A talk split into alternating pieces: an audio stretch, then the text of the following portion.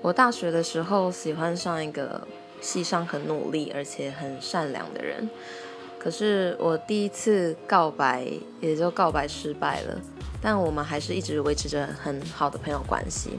我们因为有分享彼此的价值观啊，然后兴趣也都很像，所以当我开始把重点放在自己身上的时候，我想说我想要去。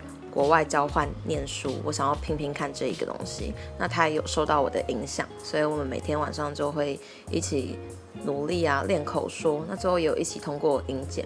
我很感谢他，是因为他这个人让我更从原本害怕男生变得更愿意去跟异性交朋友，跟异性相处。那同时，因为他一直是个很努力认真的人，所以让我也开始去。